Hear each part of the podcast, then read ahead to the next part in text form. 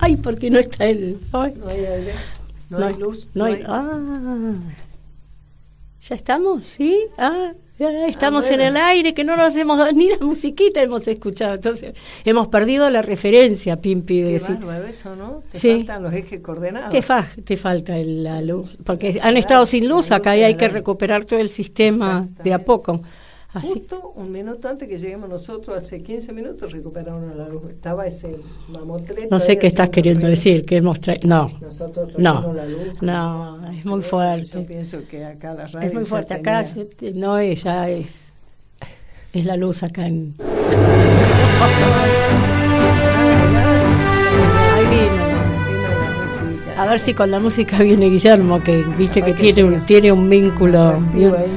Y una relación muy fuerte. Está un poco demorado, Guillermo. No sé si se han dado Pero es cuenta. que anda, escuchame. No para. Ayer en la barría. Antes de ayer No para. me, me- lo acompañé a él y a Horacio Valdés y a Leonardo Fabre a una reunión de la 60 organización en San Miguel. Ay, qué, qué en bueno. Una sede que se llama Lorenzo Miguel. Una- una- eh, un encuentro re precioso. un- em- empezaban un- una serie, un ciclo de formación sindical, invitando dirigentes. Y el secretario general de la carne, compañero Bruno, dueño de casa, eh, este, hi- hizo una ponderación tan extraordinaria, invitando a los compañeros a escuchar a Moreno, señalando que acá ha venido el compañero que ha asegurado por años que en la mesa, en nuestra mesa familiar, pudiéramos tener la alimentación adecuada, pudiéramos comer un asado, pudiéramos compartir. Fue muy lindo. Además, fue muy lindo. Hacía mucho que yo no lo veía a Leonardo Fabre, pero viste que ahora él es nuestro candidato a, a vicepresidente con Guillermo. Eh, con Horacio Valdés hemos estado participando en, en actos y en reuniones y la verdad es que en general los compañeros dirigentes sindicales y particularmente estos compañeros con los que estamos compartiendo, valga la redundancia, tanto, es tan extraordinario escucharlos, su experiencia de vida, su proyección, su perspectiva de las cosas,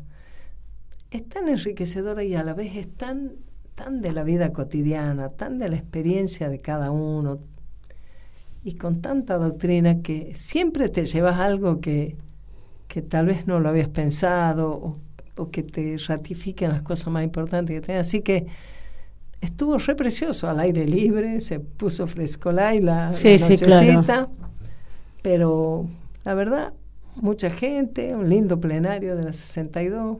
Yo, yo quería ir porque van mis compañeros del sindicato de mi casa, participan de esa 62. Qué bien. Entonces me daba gusto poder acompañarlo a Guillermo ahí, así que estuvo re buenísimo. Y ayer estuve en Olavarría y ahora estaba... Estaba en ahí. Crónica, creo. Está haciendo... Sí, o en Hoy. América, bueno, no sé dónde. En Crónica decía, bueno, en algún... Yo creo, creo que él vive adentro del televisor. Me parece. Sí, pero porque en la caja veo- claro, antes. no sé cómo antes entran ahora, porque antes era más grande, pero ahora que son chatitas, no sé cómo entran. Ahora es más difícil. Pero está todo el tiempo. ¿sí? Por algo, ¿eh? Por algo abre la, el, el debate, abre la reflexión, los planteos de Guillermo en todos los planos, en economía desde ya, pero en materia política internacional, con tu laburo, la- el de él, los análisis son extraordinarios. Y ahora la discusión más de fondo institucional respecto del- de la Corte, de la situación del Poder Ejecutivo, de la situación del Congreso. Muy. La verdad es que si hay alguien que es rebelde aquí, si hay alguien que está zamarreándola a la, a la crema de la política, se Border Guillermo y, Moreno, ¿no? Border y Outsider. Absolutamente, alguien que está poniendo, eh, cuestionando absolutamente todos los lugares comunes que comparten en esa falsa grieta entre el oficialismo y la, y la oposición más, más fuerte, ¿no? Estás casi que no puedes hablar, ¿no? Te estás estoy- reservando para Putin, te veo. Te reservas para no, hablar de, no, ¿no? no, no, no, no, sí, me reservo poco, digamos, pero estoy tratando de, porque de repente se me va en un hilo de voz. Bueno, está, no sé, me parece que toda la discusión política está, está poniendo en desesperación un gobierno que se cae a pedazos. Un- sí, hoy salieron los índices de inflación. Así es. De abril 8,8.4. Exactamente. Y ese es el, el, el IPC.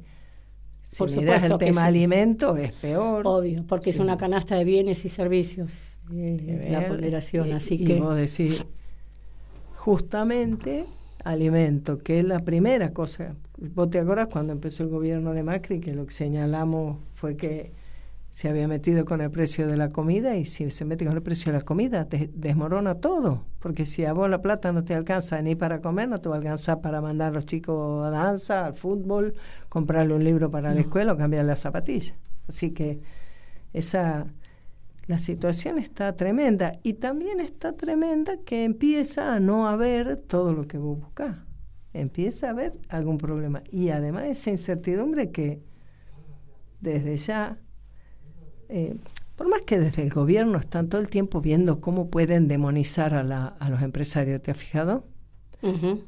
Que tampoco se trata ni de defender a los empresarios, pero si vos no tenés empresa, hermana, no hay forma que vos puedas recuperar la Argentina industrial, no hay forma que vos puedas pensar en una no podés vos tener un discurso donde decís que tiene que haber trabajo y mientras tanto estás dele cascotear a, las empresas. No, las empresas son lo peor y genera un resentimiento de la gente. Todo, todo lejano de la doctrina del peronismo. Nada que ver con. no, pero además es esta operación siniestra y perversa de encontrar un culpable. de los males, depositar todo ahí, digamos. Entonces, en vez de hacer un análisis, imposible, ¿no? Porque hacer un análisis de qué es lo que ha generado esto implica este, cuestionar las propias experiencias, claro.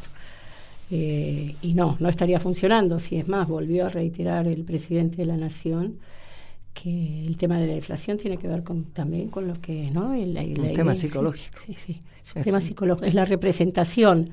Digo, yo hago, hago un paralelo con, digamos, esto de la teoría subjetiva del valor, de la cual habla Guillermo, frente a la teoría objetiva del valor, que es la que sostiene, entre otros, digamos, los clásicos en economía y la doctrina peronista.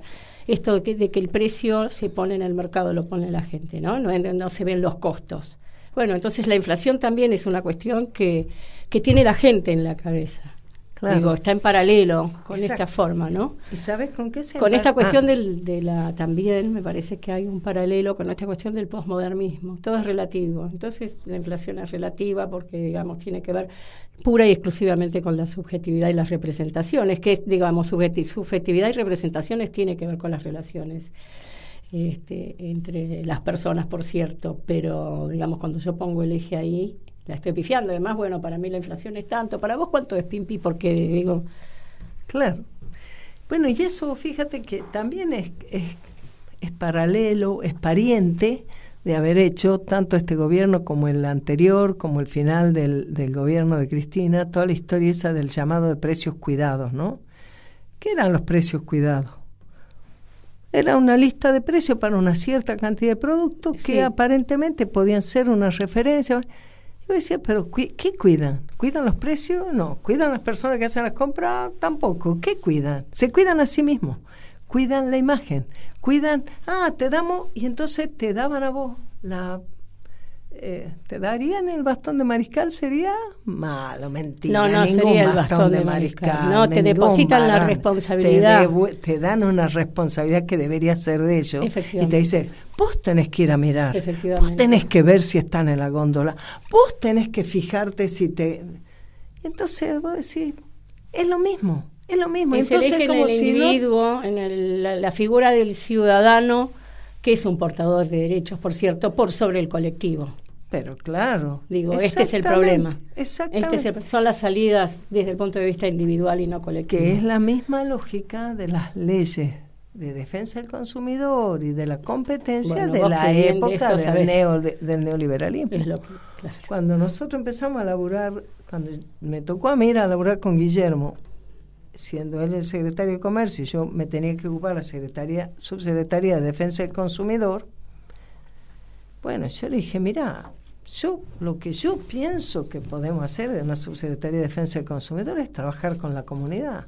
para acompañar un proceso en el que haya un mayor acceso a los bienes, donde hay posibilidad de oportunidad y también colaborar en aquellas situaciones específicas donde algo eh, falta o como se hizo con los camiones de carne para todo, pescado para todo, porque vos con eso completabas un esquema general de acceso para aquellos sectores que por ahí quedaban más relegados, con menos posibilidades y demás. Pero si vos, si vos crees que la política del gobierno peronista es mandar un camión de carne a un barrio, bueno, estamos, estamos, estamos pifiados. Menos, por supuesto, si vos crees que se trata de transferirle a la población, a todo nuestro pueblo, la responsabilidad de ver qué pasa con los precios. Y además es una recontra subestimación de las amas de casa, de las personas que se encargan de las compras, de los trabajadores. No, te tienen que decir, te tienen que explicar, porque vos sos tan gil que no sabes en tu barrio dónde te conviene comprar verdura, dónde, qué día te conviene por los de, por los descuentos, en qué lugar, porque vos, vos tenés tu propio mapa de según cómo son tus caminando preferencias, caminando, tus necesidades. Me lo hace recordar. pero, ah, pero al revés que eso, porque no es que vos, eh, vos lo que haces de una manera inteligente, mira tu cartera, mira tu heladera, y miras tu, bolsillo y miras tu bolsillo y con todo claro. Sobre todo. Claro bueno por eso dije cartera pensando que la plata vos la tenés en la cartera pero ponele tu bolsillo y entonces con, con esas tres cosas vos armas tu ecuación de consumo que será la que será pero nadie te tiene que decir la, la vocera del presidente qué vergüenza da ayer explicando que los comercios de vecindad también hacen sus cositas de poner eh, los precios como quieran. Bueno, está bien, ahora son los comercios de vecindad también, digo, no queda nadie. Tremendo. Es tremenda la, No sé si lo vamos a dejar, ¿eh? Moreno llegó tarde. Esta, ya viene siendo la hora de Gitia y Pimpi, Guillermo, no sé cómo no sé si hoy... O por lo menos los 10 minutos. ¿Cómo estamos? No para nunca, Moreno. Mire, Mirá, se vino enfermita y todo. Cuando vi que no podían con acompañarnos ni Bea ni Pablo y estaba Pimpe, dije, voy a venir de todos modos, fíjese. Bien, ese es propio de una madre que se ocupa de los de, los hijos de una compañera y demás sí. una no, madre. porque yo la sé que se acerque usted porque esta chica Te está va a empestar eh, entonces o yo a ella. Entonces este, compartimos este micrófono. Cómo no, y vos confesá de dónde venís eh, vengo de, de, América. Este, primero estuve en Crónica, ah. después en América. tuvimos las dos razón, las dos tuvimos cinco. Porque ella dijo que venía de Crónica, yo dije, ah, yo creía que venía de América. Y venías de los dos. De los dos, claro. Primero fui a Crónica, después, bueno, fue el día de la inflación. Sí. Entonces. Eh, 8,4. claro, entonces me pidieron que fuera Crónica, que no estaba previsto, para hablar de ese, de ese tema. Bien interesante, Almaje, porque me crucé con este diputado del Partido Obrero, este que era gráfico, vos lo conocés, buena persona, era exdiputado del Partido Obrero, de, nuestra edad más o menos un poco. Ahora es candidato a gobernador. Pitrola. Ah, Néstor, Néstor, Pitrola. Sí, Néstor Pitrola. Este, claro, el tema era la inflación. Y entonces le, le preguntó, eh, ¿y, ¿y, cómo soluciona el Partido Obrero la inflación? Claro, un lío bárbaro, porque él no puede explicar ahí que va, el INDEC. Claro, no, no puede explicar que van a estatizar las empresas. Dice, no, nosotros no hay problema porque no, eh, eh, se termina la propiedad privada. No informamos Entonces, Molino, esto, aquello, no lo pueden decir. Claro, él no se esperaba esa pregunta. Él lo que esperaba es que le dieran pie para hablar mal del peronismo, porque bueno, yo lo entiendo, es el momento de ello, ¿no? Nunca estuvieron las condiciones subjetivas de la revolución y ahora sí, no solo están las objetivas, que es el hambre, sino la subjetiva, que es esta, esta debacle de un gobierno pseudo peronista. Pero claro, no le preguntaron eso. Dice, ¿cómo soluciona el Partido Obrero la inflación? Y entonces dijo, y vamos a abrir los libros contables. Ah, le dijo el periodista a los libros contables, qué interesante, dijo, ¿y qué pasa después que abren los libros contables? Y entonces yo, yo lo, corté y le digo, mire, espere, porque hay un lío, los libros contables son públicos. Los balances de las sociedades anónimas están obligados a presentarle a la Inspección General de Justicia en la Argentina y todo el país. Esto piensa que los balances son secretos. Los balances están obligados a presentarlos. Entonces me llaman, por los balances son truchos y los libros también. Claro. Está, los libros también. Claro. Entonces, ¿qué? Y ahí se quedó. Y entonces dije, mire, la, claro, la solución es hacer costos. La solución es hacer costos y entonces cuando vos definís correctamente la administración de comercio, también tenés que... Y les digo, mire, ¿sabe qué pasa? Y a vos te varias veces los viste en el despacho, Pimpi. Entre septiembre, octubre y noviembre venían en general, siempre venía un, un, un empresario o un funcionario de la empresa, arreglábamos tanto y se iba. Para fin de año solían venir dos. Venía el que venía siempre, que ya te conoce las mañas y qué sé yo, qué sé cuánto, y venía con otro. Entonces decía, mire, le traje el gerente de, presupuesto, o el hombre encargado del presupuesto, el que le va a hacer una pregunta. ¿Le molesta, Moreno? No, no, que pregunte. Bueno, a ver, Moreno, dos minutos, por favor. ¿Me dice cuánto va a estar el tipo de cambio del año, el año que viene, fin de año? Sí, como no, tanto. ¿Me dice cuánto va a estar va a ser la tasa de inflación? ¿Me dice cuánto va a ser el interés? Claro, cuando vos tenés una economía ordenada, vos le tenés que dar los parámetros para hacer el presupuesto. Porque si no, no sabes cuánto vas a vender, en nominales y en reales. Nominales es la facturación cuando aumentaste los precios y reales descontaste lo que aumentaste. Pero si vos no sabés, entonces no hay manera de hacer un presupuesto. ¿Cómo vas a saber cómo está el molino? ¿Cuánto van a estar el packaging? Ellos están haciendo la compra para los próximos seis meses, no que compran para los próximos dos días, el, packaging. Están haciendo las órdenes de, de compra a la, a, la, a, la, gráfica flexible, que hace los envases flexibles, y le tiene que decir, mire, hágame para, ya hágame eh, eh, la comida del verano que viene, porque ya está. Entonces, todo eso, una economía ordenada permite presupuestar. Si vos no presupuestás, navegás a ciega, después no sabés, esto es si no, se la lleva con palas, no lo sabés. No lo sabés porque finalmente no sabés a cuánto estás comprando, a cuánto estás vendiendo, el despelote que se te arma. Y es una pelea de todos los días, del gerente de compra de un lado contra el gerente de venta del otro. Si, si sos proveedor o, en qué lugar de la, de la cadena está. Entonces yo digo, miren, nosotros teníamos una economía ordenada. Yo le decía a los muchachos cómo iba a ser el año que viene. Y al otro año volvía, decía, che, me fue bien con el presupuesto, decime cómo es. Y durante siete años me pasó eso. Yo les decía a los muchachos, entonces cuando después venía solo el de la lista de precios, yo le decía, la pauta va a ser esta, para tus masivos 8, para tus selectivos 12, para tus premium 16, 18, para los productos, ¿se acuerda que yo dividía? claro, en el año, y, lo vamos a dividir en dos o en tres. Eso era a gusto del, del, empresario, quería dividir en dos o en tres. No, a veces en dos porque me queda más cómodo. Bueno, listo, dividimos en dos. Le daba dos, cuatro. O si no, le, hacíamos, venía cuatro veces, no, me sirve más ir así, llevándolo despacio. Listo, si son dos minutos. Con los laboratorios a veces dividíamos en tres o en cuatro, porque ellos lo llevaban livianito, no, es más fácil, para nosotros es fácil, no se notan los aumentos, listo, vamos a hacer así. claro, pero para eso tenía que tener la economía ordenada. Y hay que saber. Y bueno, y entonces les dije, y recién en América, que, porque están hablando de la inflación pero la verdad que la inflación hoy es el problema. Pero hay que ver el domingo, el lunes, el martes si es la inflación o el desabastecimiento. claro. Claro, cuando uno empieza a hablar de esto, mire que la inflación, esto es como los ucranianos. Veo el presidente ucraniano cuando hablaba de la guerra y se hacía el guapo. Y otra cosa es cuando le caen los misiles, ¿viste? le caen las bombas. Ahí ya no, ahí ya no está tan guapo. Una cosa es hablar de la guerra y otra cosa es combatir. Y otra cosa es vivirla. Claro, entonces una cosa es hablar del desabastecimiento y otra cosa es que no estén los productos.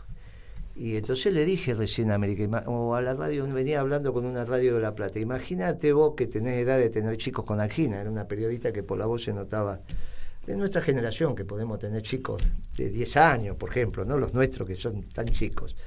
Y entonces que tienen angina, le digo, bueno, entonces los nietos. Amoxicilina. La amoxicilina, Guitia. Usted que también está dedicada a la salud, pero desde el otro lugar, no desde el comercio. Eh, la amoxicilina hay dos tachos, uno en México y otro en la India. No tiene usted por qué saberlo. Eh, la amoxidal, usted dice, voy a la farmacia, amoxidal 500, listo, lo compro. y se acabó, y lo toma y a la tercera toma el pibe ya está bien. Cada ocho horas, no está bien, pero ya empezó a recuperar. Y entonces, ahora eso es amoxicilina. No se hace en la Argentina. O te la venden los mexicanos o te lo venden los indios. No hay otros tachos, no es que los chinos tienen la posición. Este, bueno, ahora, si vos le compraste a los mexicanos y no le pagaste, no es que le podés comprar a los indios, porque hay un clearing inmediato. Por lo tanto, tienen que estar los dólares. Y si no, no tenés amoxidal, le vas a tener que dar suyo para. Seguramente lo curás con suyo también. Pero el problema es que vas a estar. Eh, hay que ver si te lo aguantás porque la desesperación de un pibe cuando vos lo curás, seguramente tenés que estar preparado psicológicamente o aguantarte, nadie se va a morir de eso, pero es todo un lío aguantarte 40 de fiebre con un pibe. Por eso los antibióticos, y como eso hay un montón, hay un montón de productos que si vos no importás la molécula, no los tenés. Y en el paquete de fideo hay un montón de productos importados, hasta la tinta del packaging. Pero, o, o, la máquina y herramienta necesaria para hacer el fideo, o piensa que ese es un bien de capital enorme. Sí, los repuestos, si yo a necesitar un repuesto. Esto lo tiene que resolver Tombolini. Hoy Tombolini es el funcionario más importante del gobierno, más el único que tiene que trabajar, pero tiene que trabajar pero de usted dice que está ya en la Secretaría de Comercio y se queda a dormir. Bueno, mija, imagínense que él dice que viene la industria textil y lo que más aumentó la vestimenta. Ni siquiera conoce a los suyos. Eso me dijeron, ¿eh? yo lo conozco de la televisión, de la época de Intratable, que, decía que era profesor de economía. Mm. Bueno, imagínate, que yo también fui, pero bueno, no es lo mismo, ¿no? Yo, eh, eh, ahora, él está en la industria textil y, hoy pico en punta la textil. Después alimento. Bueno, es un problema muy serio. Es un problema muy serio, pero peor va a ser que no esté el producto.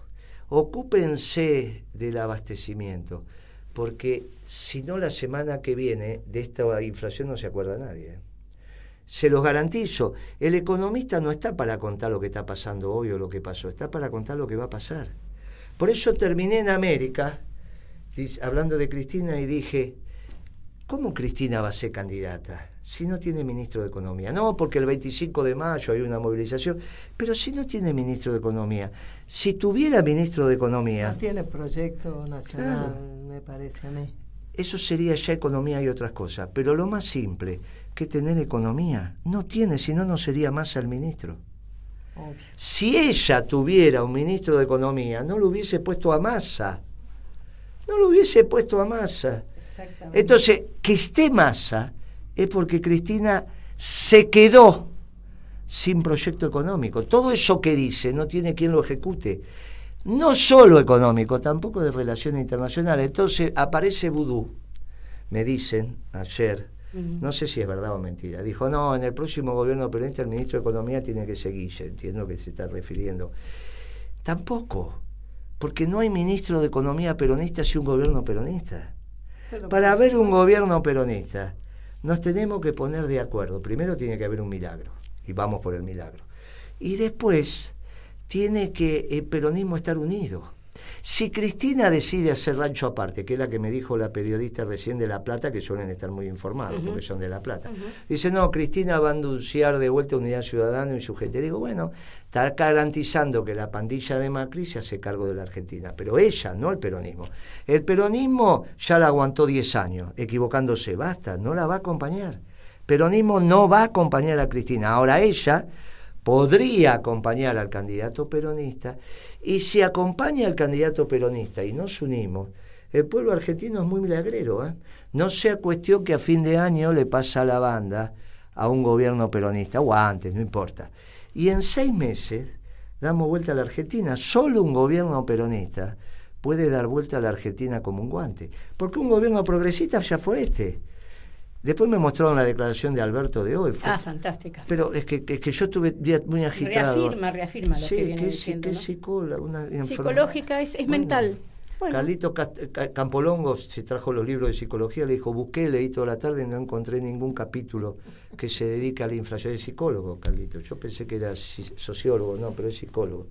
Y dijo, no, no, no, no, no, no hay ninguno, no estudié eso en la facultad.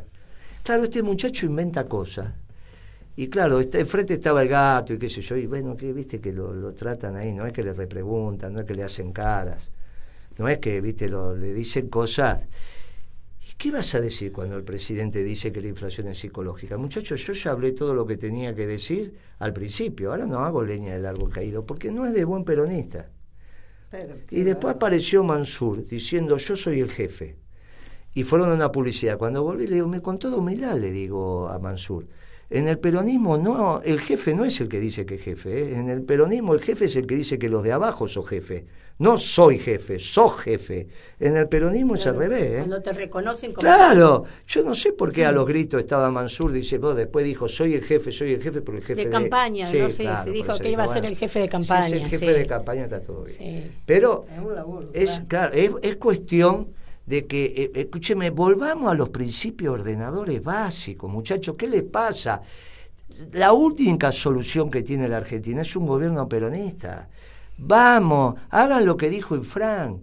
El peronismo va a tener conducción, esté donde esté, sea como sea. Despreocúpense. Y el peronismo reconoce en Infran una conducción.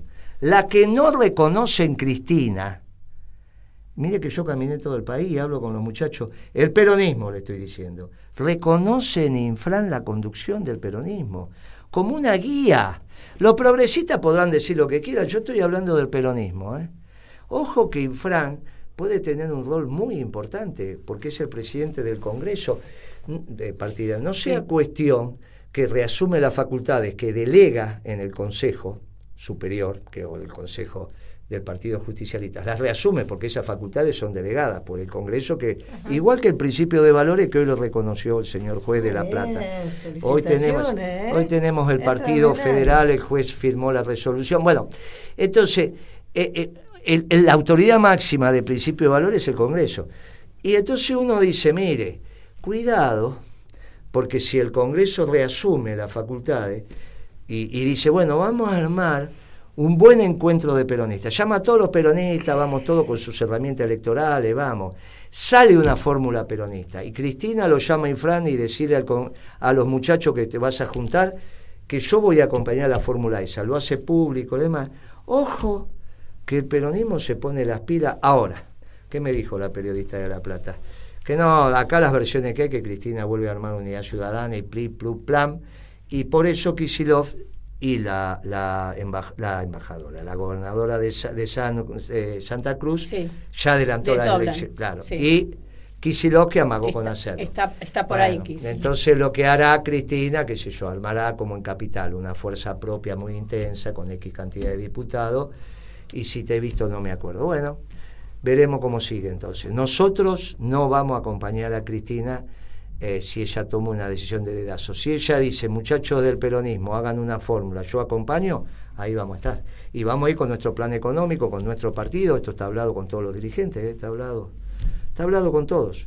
Si el, el peronismo nos convocamos en una gran interna, los peronistas, no el frente de todo, o a una gran mesa de consenso, Cristina diciendo los voy a apoyar, ganamos la elección. No Cristina diciendo este es mi candidato y toda esa pavada, tiene que terminar con eso. Esto tuvo bien con lo de Lustó, ¿eh? Eso también me dio. Con lo de la me dio pe- 125, Pero eso lo hablo después de la noticia de Ujú. Telan. ¿Le parece, Guitia? Sí, me parece muy bien, Moreno.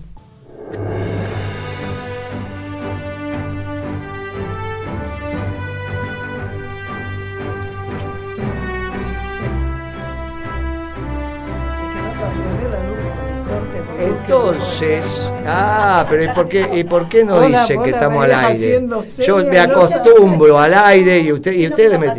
Eh, bueno, Hoy está como el pelado nosotras. 14 diciendo eso. Es lo que nos pasó a nosotros. No, acá la, la, de- declaración de la, la opinión de Pimpi es, es una, no, Cristina no va a hacer eso. La mayoría de las compañeras, sobre todo, dicen que son las que conocen más a Cristina, por obvias razones, dicen que Cristina hace rancho aparte.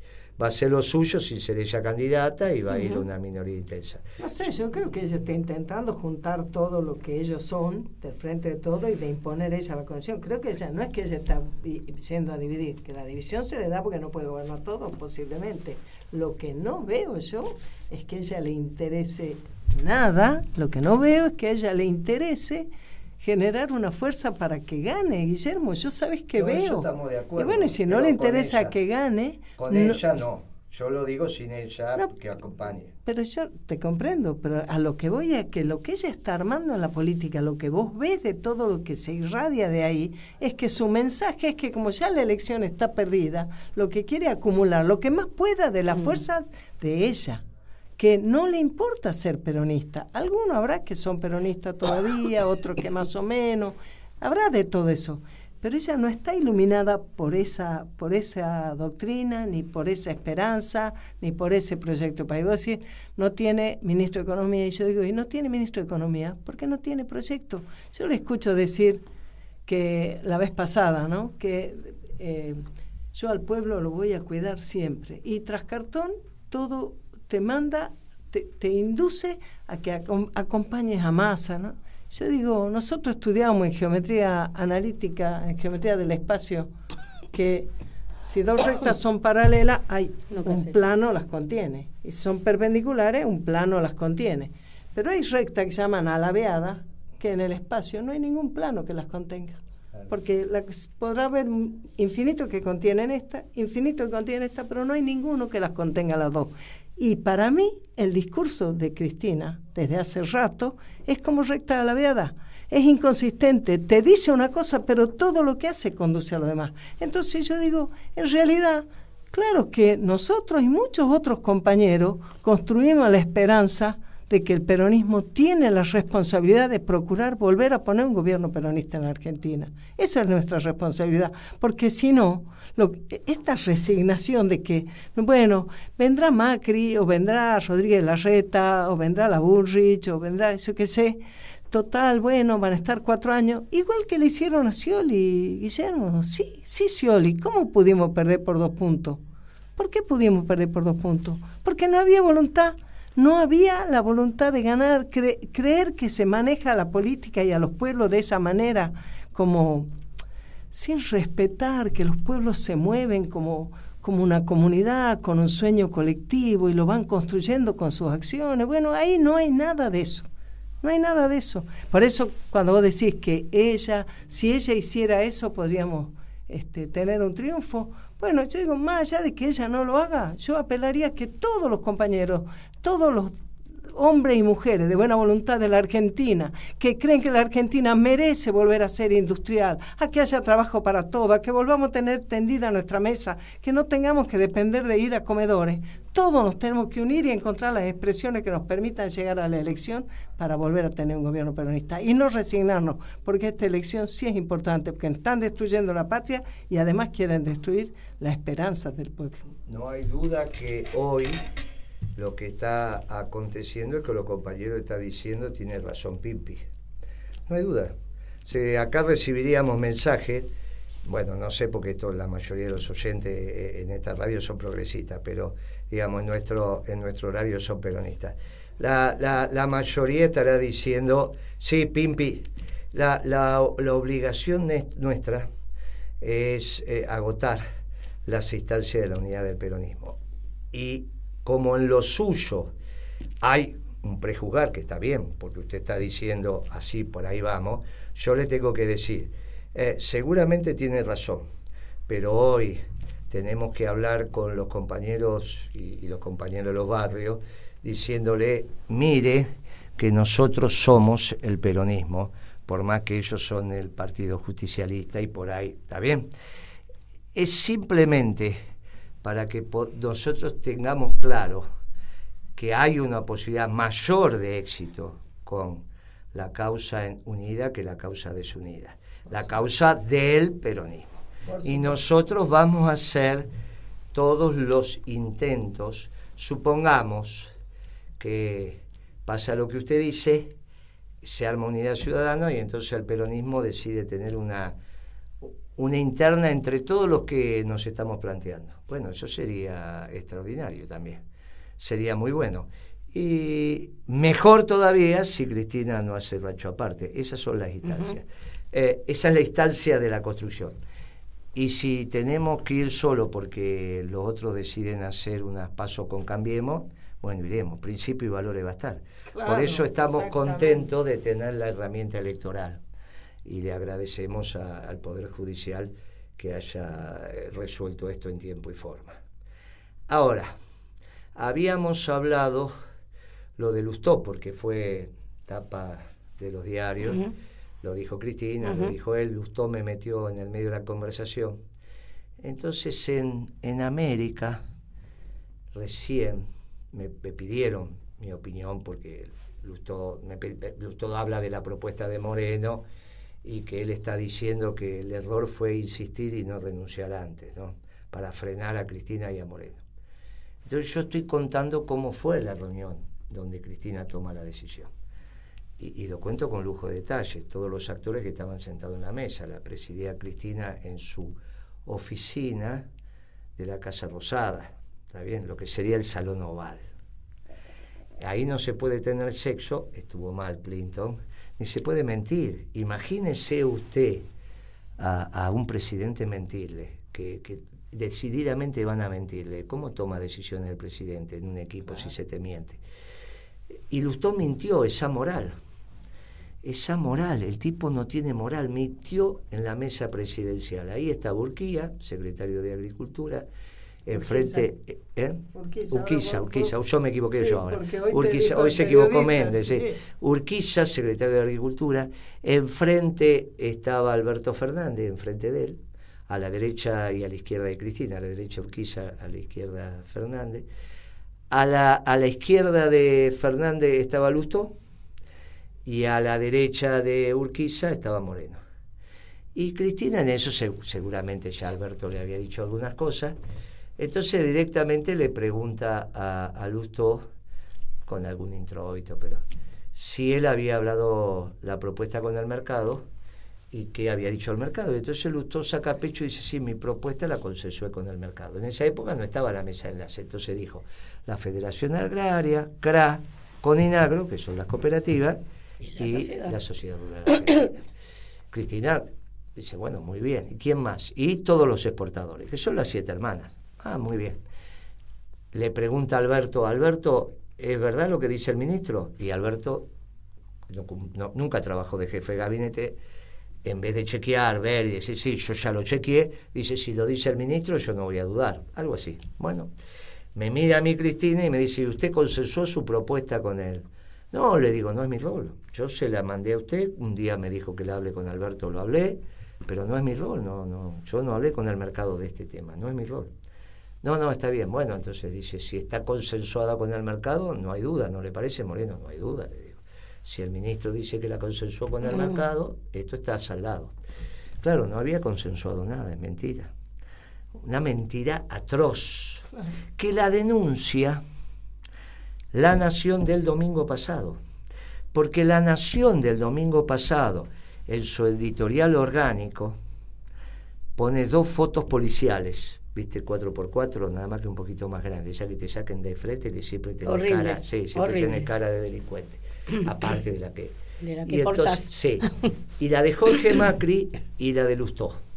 Y el título de editorial se lo digo a los progresistas que están escuchando acá porque es, es, digno de leer ese, ese editorial de la Nación. Dice basta de malos candidatos entonces describe por qué Jorge Macri es un mal candidato para la capital y por qué Lustó es peor y cuando habla de Lustó habla de la 125 y que nunca había hablado con nadie ni lo había consensuado ni nada de las tonterías que él dice.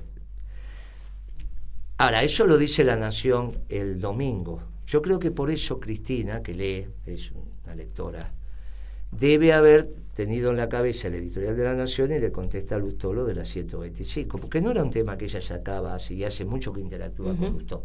Más, hasta en algún momento tenía cierta simpatía por todo ese progresismo, ¿no? A pesar que hicieron lo que hicieron en el gobierno. Tanta simpatía que yo me la aguanté porque tenés que hacerlo así, pero no escapa a nuestra inteligencia que después de la 125 todos los medios oficialistas y no oficialistas que manejaba Alberto Fernández acusaron a Moreno de la 125, ¿no a Lustó. Exactamente. O sea, que eso lo permitió Cristina, pero yo no tengo ningún problema porque había una estrategia de gobierno y uno si juega de psico y tiene que ser expulsado. Totalmente. No, tuve nunca ningún inconveniente. Yo tenía que arrastrar la marca y me endosaron la 125 por un acuerdo, vaya a saber con quién, no tengo inconveniente, incluso con el propio Lustó, no tengo inconveniente. Es lo que yo evalué en aquel momento. Ahora aparece la verdad histórica, Moreno no tuvo nada que ver. El que tuvo que ver fue, fue Lustó que aparte la hizo mal, la hizo mal. Y esto es una anécdota bárbara.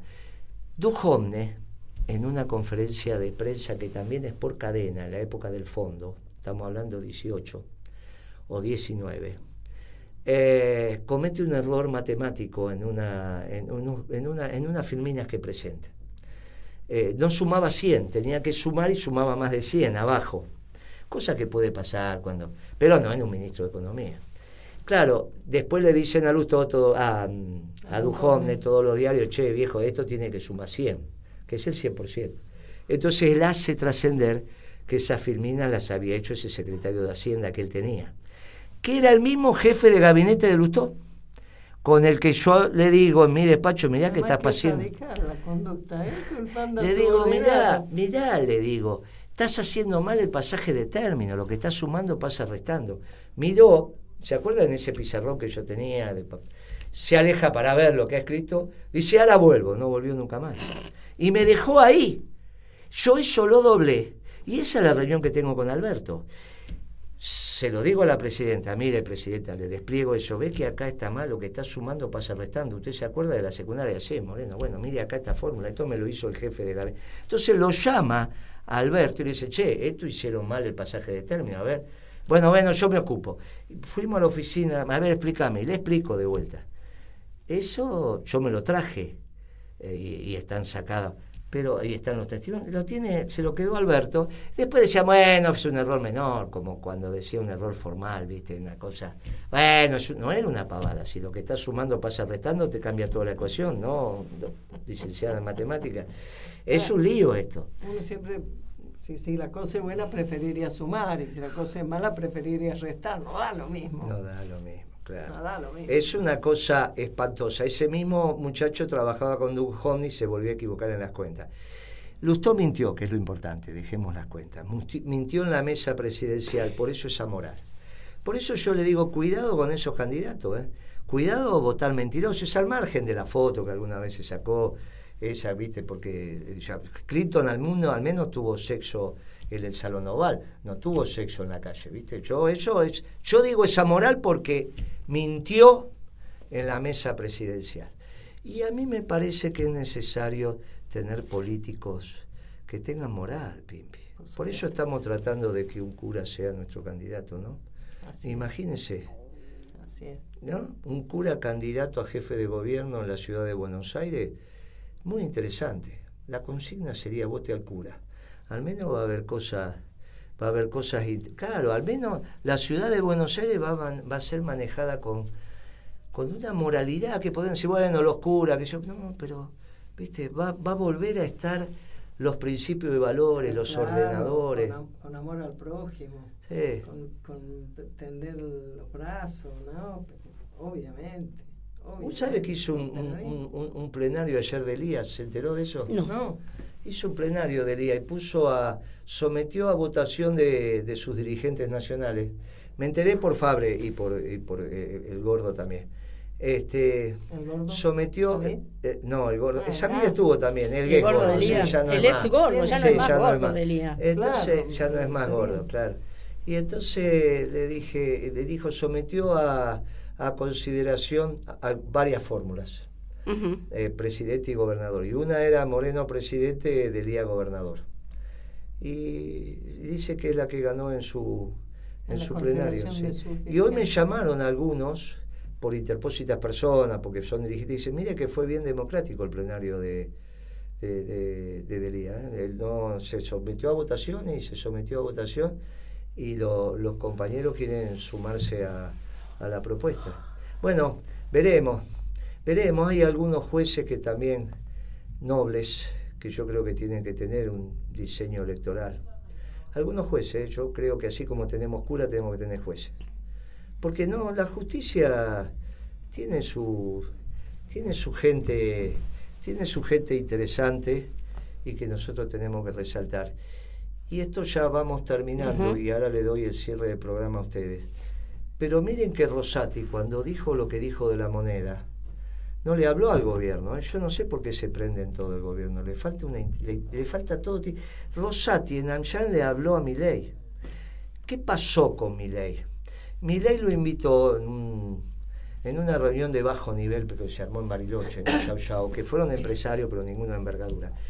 Y mandaron para ver qué pasaba con Milei, no públicamente, sino en la chiquita en la reunión privada. Le hicieron una reunión privada a Milei, que fue muy exitosa. ¿Usted sabía eso? No. La, la, mayoría de los números 2, 3 que había en esa reunión, pero los importantes que fueron, no fueron los uno, pero los que fueron, fueron, se anotaron para la reunión privada con Milei, no para la reunión privada con el resto de los candidatos, sino con Milei. Y entonces, bueno, no sé hasta dónde se escuchó, así que retomo porque nos habíamos quedado sin, sin internet. Entonces, eh, a mi ley hicieron una privada y se anotó mucha gente de la segunda, tercera línea que fueron. Cuando vas a las privadas, en general se repite lo que decís en público si es consigna y después justificás. Entonces mi ley lo dice, bueno, mi ley, Javier, estamos todos acá para escucharte tu plan económico. Entonces Javier dice, le voy a poner una bomba al Banco Central y empieza a explicar y se empiezan a mirar y dicen, no, pero eso como... Eso, pero para los medios... No, voy a dolarizar la economía. Bueno, mi ley, no podés dolarizar la economía, esto, aquello, los propios gerentes le decían. Voy a hacer este, la venta... No, mi ley, no, el ser humano no es mercadería, no se puede. Bueno, ¿qué pasó? Lo mismo que dice en público, dijo en privado sin agregar nada más, con lo cual la desazón fue total y circuló en el mercado eso. Que este pibe, eh, bueno, es lo que dice Moreno, que está en la, en la edad del pavo o peor. ¿Viste? Porque muchos no lo ven en la edad del pavo, no parece un pibe de 12, 14 años. Entonces, Rosati fue a hablar a Aranchan diciéndole la constitución del sistema es capitalista porque permite el libre juego del comercio y cada uno ejerce, si hay libertad, no hay que rebuscarse mucho, es un abogado, no hay que pedir la definición marxista del modo de producción, eso es. Y le dijo, la constitución obliga a defender la moneda, para que no piensen que van que la dolarización, que aunque gane la elección, no, pasa. No, tiene marco constitucional. Le dijo, le hizo Rosati. Claro. Esta corte no va a dejar pasar la dolarización. Y los empresarios respiraron. ¿Cómo explica? Eh, Gamble la, la, dolarización en su país. No lo puede explicar. No lo puede explicar, no lo puede explicar ni, ningún lugar. Una economía como la Argentina, por más mal que está, no la pueden explicar. Entonces, ahí empezaron a respirar. Cuando el regional o el internacional llama al de acá y dice, me decís que dice ese ridículo que quiere dolarizar, ¿qué vamos a hacer nosotros? No, olvídate, eso no va a pasar, es así. ¿A quién le van a vender pañales descartables, Porter Gamble si dolarizan la economía? Es una estupidez. Mire, la realidad es que Rosati le habló para tranquilizarlo por el lado de Milay, no por el lado del gobierno. Eh, ahora, como estos muchachos se prenden en todo, tienen un lío bárbaro, hacen un lío. una superficialidad. Ahora, la, la, la Cerruti dice que el problema es cómo remarcan los comercios, los almaceneros, hermano, los almaceneros no, están, no tienen al horno remarcando. Y sabes qué? Está re bueno, pienso yo, poner mucho en valor lo que está en el plan económico peronista que ustedes han elaborado respecto de que el Banco Central tiene que tener en su conducción una composición que exprese las regiones productivas del país, los sectores productivos, sean los trabajadores organizados y las empresas, aparte de que pueda tener los especialistas de lo que sea, ¿no? Pero ese concepto, Guillermo, nadie lo ha pensado, nadie lo tiene presente. Cuando uno habla del servicio financiero, que el órgano rector es el Banco Central. Su nombre lo dice, servicio financiero. ¿Al servicio de quién? De la producción y el trabajo. claro. Guitia, le toca a usted cerrar el programa. Le agradezco mucho que enfermita venga, pero despídase los compañeros, haga lo que tiene que hacer. Voy a mandarle un, fuerte abrazo peronista a los compañeros, a las compañeras, eh, a la distancia. ¿Cómo se llamaba esa de noche que Lucha mengual. ¿Oíste cómo sabe? Tiene esa voz hoy de la lucha. Ah, sí, tengo la, la, la voz, de, la lucha mengual. Modar en la noche. Usted no era varón, por eso no lo escuchaba. yo escuchaba Modar en la noche. Bueno, no importa.